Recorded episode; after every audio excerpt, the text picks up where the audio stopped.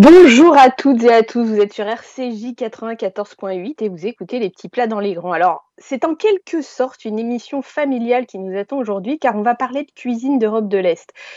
De la cuisine juive, bien sûr, en fin d'émission avec notre invité mystère, mais pas que. On va aussi parler de la cuisine de mes amis d'Europe de l'Est et on va commencer avec Michael Petrosian de la Maison Petrosian. Michael, bonjour, merci d'être avec nous ce matin sur RCJ. Bonjour, merci de m'avoir invité. Michael, parle-nous un peu de ta famille. D'où vient ta famille? Alors ma famille, euh, donc nous, euh, on est arméniens et euh, on est arméniens de Russie. on est venu en France dans, dans les années enfin, 1920 à peu près. mes grands-parents ont fui la révolution bolchevique. Ils avaient fui avant le, génocide arménien. Ils s'étaient établis en Russie. Et puis en Russie, euh, ils étaient bien jusqu'au moment où il y a eu cette révolution bolchevique et ils sont venus, euh, ils sont établis en France et, euh, et ils ont commencé, euh, commencé à faire du commerce puisque ni l'un, euh, donc c'est mon grand-père et son frère, euh, ni l'un ni l'autre ne pouvaient exercer à l'époque leur métier puisqu'ils avaient des professions réglementées. Il y en a un qui était architecte, l'autre qui était avocat et malheureusement, bah, ils n'avaient pas des équivalences de diplôme pour leur permettre d'exercer euh, en France et donc euh, bah, ils sont devenus commerçants par la force des choses pour euh, nourrir leur famille. Et puis, euh, Alors- et puis euh, alors oui, vas-y, je t'écoute. Non, mais dis-moi, dis-moi, vas-y, continue, excuse-moi, je t'ai coupé. Et donc, euh, et donc, bah, au début, en fait, ils ont commencé, ils ont commencé à faire du commerce d'à peu près tout.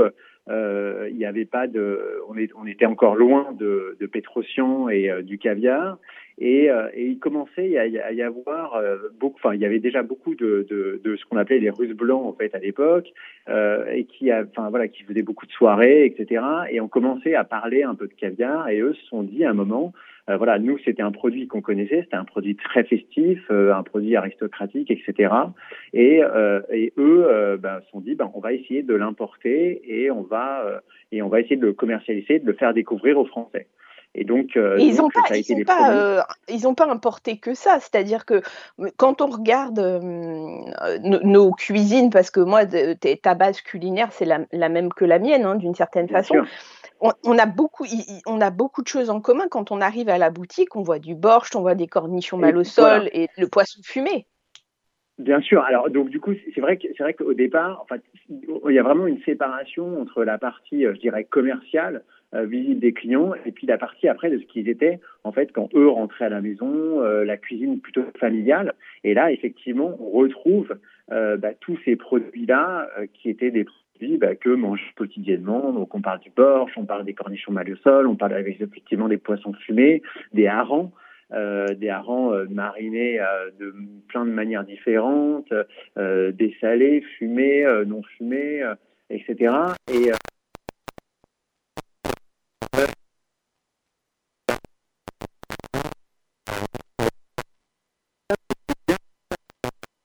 commencé à les commercialiser bien plus tard parce que bah, au départ, ils trouvaient ça pas suffisamment noble pour le vendre dans leur boutique, même si cette boutique, elle a eu plein de vie puisqu'il y a eu, euh, elle a eu, euh, elle a eu la guerre et donc pendant la guerre, on est devenu une épicerie euh, pure, pure et simple. En fait, on vendait des fruits et des légumes et des, et des, et des vins.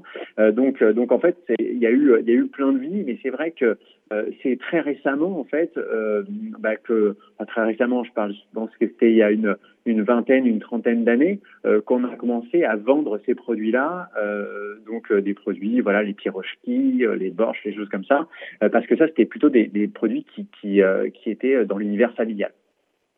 Alors, du coup, euh, ces pirochki, ces borsch, tu as, eu envie de leur donner une nouvelle dimension et tu viens de créer un, un, un nouveau, euh, un, nouveau, nouveau service de livraison euh, à domicile qui s'appelle Manchouk. Ça veut dire quoi Manchouk et c'est quoi Manchouk Alors, Manchouk, ça veut dire petit garçon en arménien. Euh, c'est comme ça, c'est très affectif. C'est comme ça que ma grand-mère et mes tantes, de manière générale, nous appelaient, mon frère et moi, quand, quand nous venions les voir.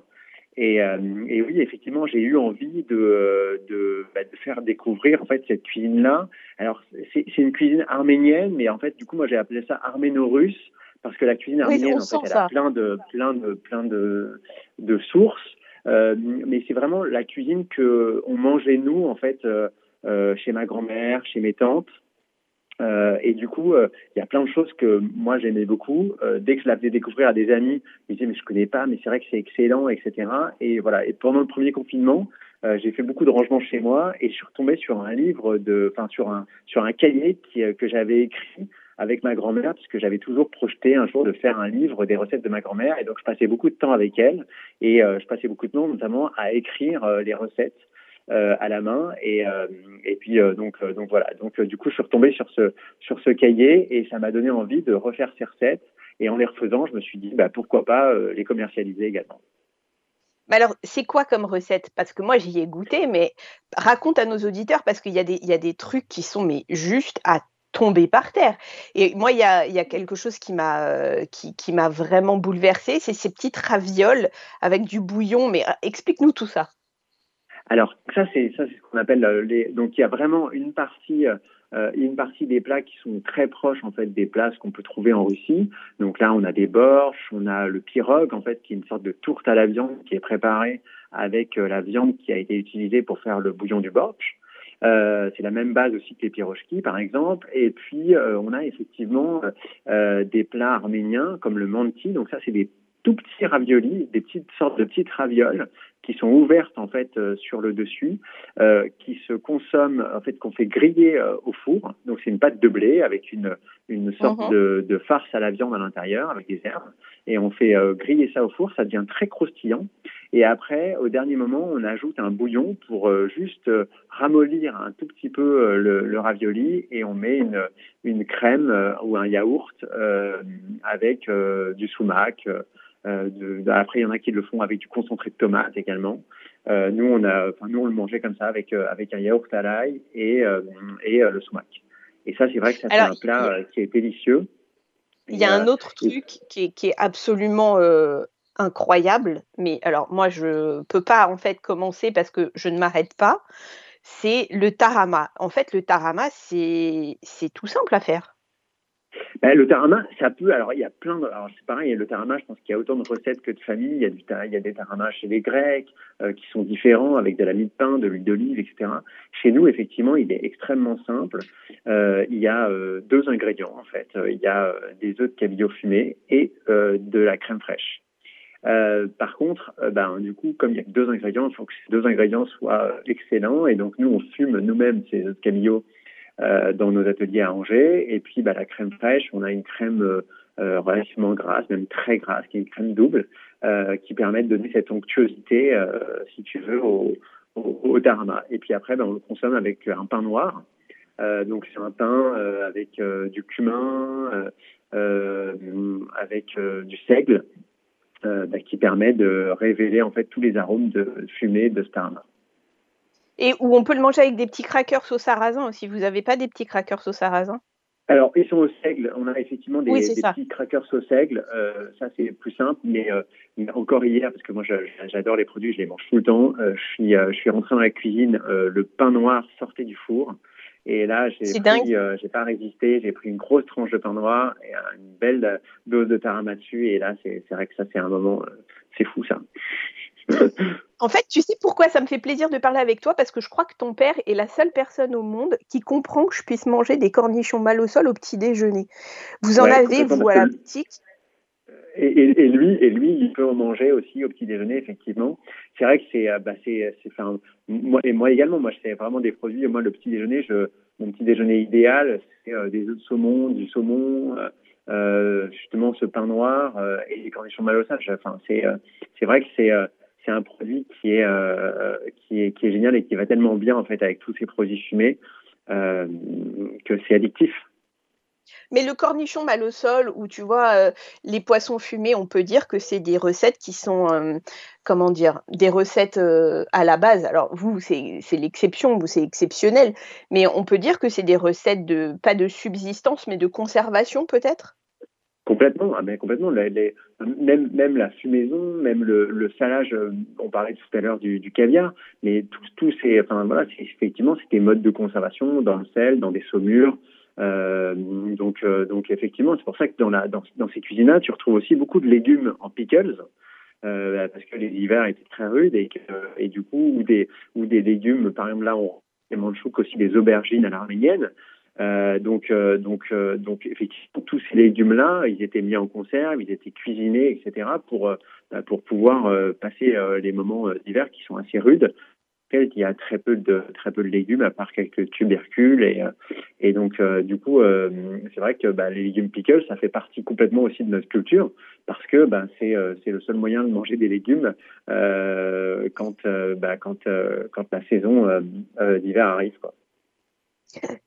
Ça veut dire comment ça se fait un cornichon en conserve rapidement, hein, enfin, tu vois, de façon rapide? Alors, ce qui est, ce qui est très important, c'est la, c'est la, c'est la marinade. En fait, la marinade, euh, donc euh, là, c'est pareil. Il y a donc nous, euh, c'est une marinade qui est légèrement.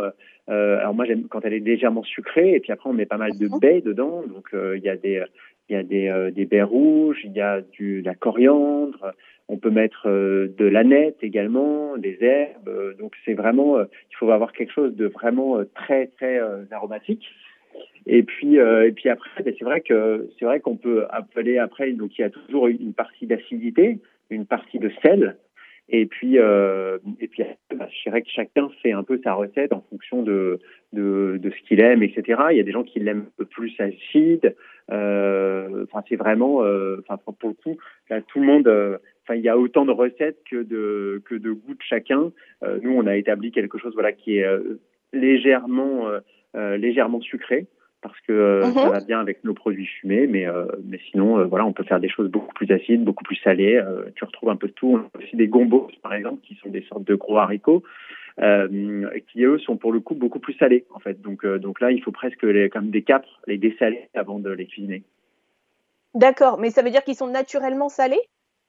Non, non, c'est euh, non, c'est la saumure en fait qui les euh, qui les, ah, qui les sale et ça permet en fait de de pouvoir les conserver avec moins de liquide parce que tu vois les, les légumes du euh, du borge par exemple ils ont des ils ont du liquide parce que bah, il y a y a moins de saumure en fait le plus c'est salé comme les capres en fait moins moins tu as besoin de de rajouter de, de, de liquide ils ne sont pas ils sont pas obligés d'être immergés pour être conservés en fait. Ah, je comprends. Génial. Eh bien, écoute, Mickaël, ça a été un plaisir de t'avoir avec nous ce matin sur RCJ. Et tu sais que tu es ici chez toi, tu reviens quand tu veux. Ben, avec grand plaisir. Merci beaucoup. À très bientôt. Pour invitation. À très bientôt. Au revoir. Au revoir. On va parler maintenant de cuisine roumaine avec Ekaterina Parachiv, poisson du restaurant Hybride. J'espère que j'ai pas fait de boulette de nom. Hein. Bonjour Annabelle, tu m'entends? Oui, je t'entends très très bien. Tu m'entends toi? Super. Euh, oui, bien sûr. Tout est euh, tout est parfait. Euh, merci de me recevoir. Merci. Je suis de te recevoir. merci beaucoup. Dis-moi, la cuisine roumaine et la cuisine juive, il y a quand même des choses qui sont en commun. Par exemple, le pastrami. Bien sûr, il y a, je pense, le pastrami notamment, et puis ensuite on a, on a beaucoup de spécialités finalement qui sont liées puisqu'on on a une histoire commune euh, qui est qui est très forte. On va avoir euh, toutes les tous les beurrecs, toutes les euh, toutes les boulettes. On va avoir on va avoir le gâteau au fromage dont on a déjà parlé. Ah. on a on a une histoire commune en fait, effectivement. Le, le bah, comme je disais à Mickaël, en fait, il y a pas mal de recettes qui sont des recettes de conservation. Le pastrami notamment, c'est. Tu peux m'en parler un peu plus de façon roumaine? Oui, bien sûr. Alors écoute, euh, nous on l'appelle le pastrama. Déjà, ça mhm. c'est la, la, toute petite subtilité, la toute petite subtilité.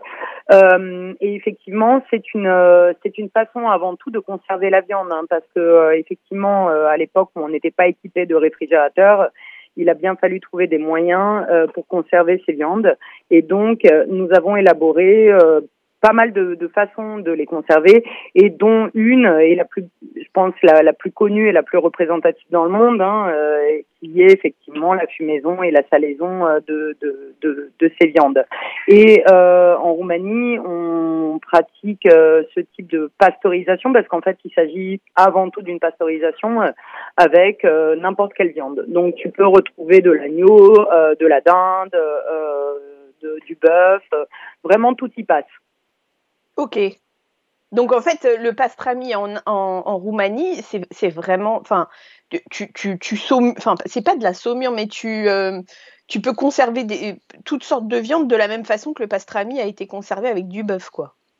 Oui, complètement. Et puis en fait, tu, euh, tu sais, tu as raison quand tu dis que c'est aussi une saumure parce que euh, la première étape peut consister en la saumure de la viande. Donc de l'eau avec du sel, on trempe la viande à l'intérieur, tu vois on le laisse macérer quelques jours, puis on, on, va venir, euh, on va venir le sécher. Euh, parfois on le fume, parfois on le fume pas. Euh, on fait soit des cuissons indirectes, soit des cuissons directes. tu vois, donc effectivement, hein, ça peut aussi être une des façons de le faire.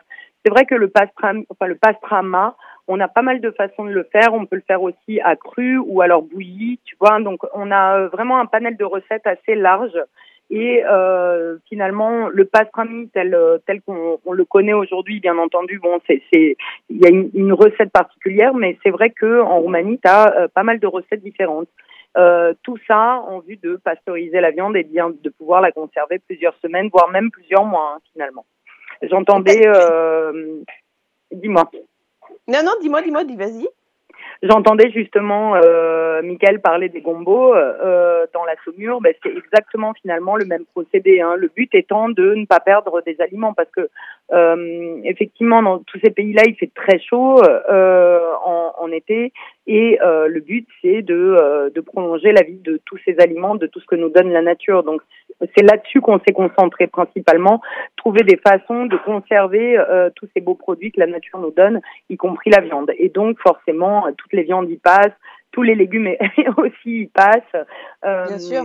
Donc c'est, ce sont des et, et finalement aujourd'hui on a les qualités gustatives, mais à l'époque ce qui intéressait, je pense, euh, davantage les gens, c'était plutôt de leur faire passer les saisons, tu vois. Bien sûr. Alors, tu, as décidé depuis quelques, temps de mettre les Balkans en bocaux. Tu as sorti un livre au mois d'octobre qui s'appelle Ibrique et qui est autour de la, cuisine euh, des Balkans. Mettre les Balkans en bocaux, ça veut dire quoi? Qu'est-ce qu'on fait comme euh, cuisine des Balkans en bocaux? Euh, justement, c'est ce ce dont je parlais hein, tout à l'heure. Euh, ce qui compte beaucoup pour nous, euh, c'est le respect de la saisonnalité. Ça, c'est un point crucial mhm. euh, dans les Balkans. Et donc, effectivement, en sortie d'été, il fait extrêmement chaud. Donc, on a beaucoup, beaucoup de légumes et on s'est demandé à un moment donné quoi faire avec. Et bah, qu'est-ce qu'on a fait? On les a mis dans des bocaux, tu sais. Donc, on a une, une tradition de mise en bocal et donc de conservation euh, qui remonte à la nuit des temps et je pense un peu partout dans les Balkans. Hein. Je pense euh, à la Grèce, euh, aussi à la partie occidentale de la Turquie, en remontant jusqu'à même la Moldavie. je pense même à la Hongrie. Hein. Ce sont pas des pays qui sont dans les Balkans, mais tu as toute cette zone là en fait hein, d'Europe centrale et Europe de l'Est et un petit peu plus au sud, donc dans les Balkans. On a cette grosse tradition qui est donc la conservation et on s'est dit quoi de mieux finalement nous qui sommes, j'ai envie de dire, tu sais les un peu de, de lumière des Balkans euh, que de euh, que de prolonger ce savoir-faire et donc finalement d'en venir à, à, utiliser un processus de conservation euh, qui est qui, qui, existe depuis la nuit des temps pour envoyer peut-être même nos produits à travers la France, hein, puisque bon bah forcément des gens nous qui habitent loin qui ne peuvent pas se, se fournir de nos produits. Et donc on s'est dit bah, quelle, est, quelle est cette voilà, tu vois, donc on s'est dit comment transmettre finalement cette culture très particulière et comment la faire voyager. Et, donc, euh, on en est venu euh, effectivement à se dire que les bocaux étaient sans doute la meilleure solution, puisqu'encore une fois, on avait un savoir-faire et ce savoir-faire-là, il faut le garder, il faut pas le perdre. D'ailleurs, on a pas mal de conservation, hein, pas mal de recettes de conservation dans, le livre également. Hein, si les gens veulent, veulent le faire à la maison, on vous donne tous les types les petits tips, les trucs et astuces pour conserver les légumes, mais aussi les viandes finalement. On peut aussi mettre de la viande en bocal. J'ai eu un petit Tu m'entends? De nouveau avec vous. Cathy est encore là. Je suis là, je suis là, tout va bien. Génial, génial. Donc du coup, Cathy, ça veut dire que les, les Balkans pourront être à travers la France entière. Absolument, c'est notre ambition, c'est de faire découvrir les briques à bah, tous les Français et, euh, et donc de les faire voyager. Génial. On va pouvoir manger du goulash à Nice ou du gâteau à la pistache parce qu'il n'y a pas que du salé, il y aura aussi du sucré. Ah oui, euh, bah oui, mais on est des grands gourmands. Hein. Je pense que euh, la gamme en fait euh, va être relativement large. Enfin, en tout cas, on, on, fait en sorte que ce soit le plus large possible parce qu'on est des grands gourmands. Donc effectivement, on aura du sucré, du salé, euh, aussi des pickles, des légumes fermentés. Je dois dire sincèrement, le gâteau à la pistache, il est exceptionnel. Hein. C'est un nuage. oui, c'est une petite gourmandise. Tu sais, pour le 4 heures, ça, ça glisse. C'est une petite gourmandise. On utilise des, euh, des très bonnes pistaches, euh, des très bonnes roses euh, qui viennent des Pichera, donc on, on s'applique. Et je suis, je te remercie beaucoup. Eh ben, écoute, c'est moi qui te remercie. Désolée pour ce petit désagrément, Cathy, mais on se revoit très vite et merci encore d'avoir été avec nous sur RCJ ce matin. Merci, merci à tous. Je vous embrasse. Gros bisous. Alors maintenant, on va, on va accueillir notre invité mystère. Invité mystère, bonjour. Bonjour. Vous êtes qui, invité mystère? Je suis qui? Je suis, je pense, ta maman. en fait, je n'imaginais pas, maman, faire une émission de cuisine d'Europe de l'Est sans te demander ta recette de foie haché. Parce que je pense que tu aurais pu me déshériter. Ah, bon, si tu veux. Dis-moi, d'où vient cette recette? Alors, cette recette euh, vient de ton arrière-grand-mère, euh, la maman de Lucien, ton grand-père. D'accord. C'est une recette que toi, tu as toujours connue? Ah, j'ai toujours connue. Et euh, avec celle du, du Clops aussi. Ouais, mais c'est drôle parce que euh, rien que d'en parler avec toi et de savoir que des gens nous écoutent, je trouve ça extrêmement émouvant. Voilà. Bon. À quelle occasion tu le tu l'as fait? Eh ben, Écoute, je la fais surtout parce que je sais qu'elle est bonne, cette recette, et que tout le monde sait qu'elle est bonne, ma recette, malgré certains, certains messages que j'ai reçus récemment, qu'ils avaient meilleur chez eux, mais euh, je la fais à la demande. Euh, en principe, quand j'invite, on me demande de faire ma recette de foie haché. D'accord. Et c'est une recette qui est rapide à faire? Très rapide. C'est vraiment très, Alors, très, très. Dis-nous comment tu fais ton foie haché, toi? Alors, moi, perso, pour quatre personnes, je vais prendre 250 grammes de foie de volaille, deux gros oignons, de la matière grasse euh, ou de la peau de poulet. D'accord. Alors la peau de poulet, c'est un truc très particulier à la cuisine d'Europe de l'Est parce que on a reçu il y a pas très longtemps euh, euh, un monsieur qui, qui, avait fait un livre sur sur la sur la cuisine de Shabbat et qui était une cuisine très new-yorkaise, juive new-yorkaise et la, la, graisse de poulet qui s'appelle le schmaltz aux États-Unis, c'est un truc emblématique de la cuisine américaine euh, ashkénaze en fait. Donc c'est important la peau de poulet. Voilà. Et puis trois œufs durs, deux cuillères à soupe d'huile, du sel, du poivre. Alors, je, je mets mes œufs à cuire pendant 10 minutes pour qu'ils soient mhm. bien durs. Pendant ce temps, je lave mes foies à l'eau claire et les éponge au maximum. D'accord. Euh, après, je les réserve, je réserve mes foies. Je prends mes œufs durs, je les écale, mais euh, je, je les écale et je les réserve. Après, je fais fondre à la poêle mes oignons dans la mhm. graisse, puis je les réserve. Une fois qu'ils sont bien fondus, euh, bien, euh, tu vois, euh, qu'ils qu'ils bien fondus. Ils doivent rester avec de la texture ou ça veut dire qu'ils doivent être totalement mous? Alors moi, moi, moi, euh, je, j'aime bien quand ils sont mous. D'accord. Voilà, quand ils sont bien, quand ils ont bien fondu. Est-ce que la texture de tes oignons mous, ça va t'aider après quand tu vas passer à l'étape du hachoir ou pas du tout? Alors, c'est ma préférence à moi. J'ai jamais fait l'expérience avec les oignons, les oignons un peu plus fermes, mais moi j'aime bien quand ils sont, ils ont bien fondu, tu vois, dans la poêle. Ok. Puis je les réserve et je fais revenir mes foies dans la graisse de, de mes oignons. Je les fais bien revenir pour qu'ils rendent le plus possible de l'eau et du et le sang. Tu vois? D'accord. Ça les cachérise encore plus voilà. s'ils sont pas cachés. D'accord. Voilà. Mais tu changes pas de euh, matière grasse, tu gardes ta matière grasse. Oui, oui. Parce que ça redonne un petit peu de goût, ça redonne, euh, euh, il y a le goût de l'oignon qui reste. Enfin, voilà, c'est ma, c'est ma recette. Hein.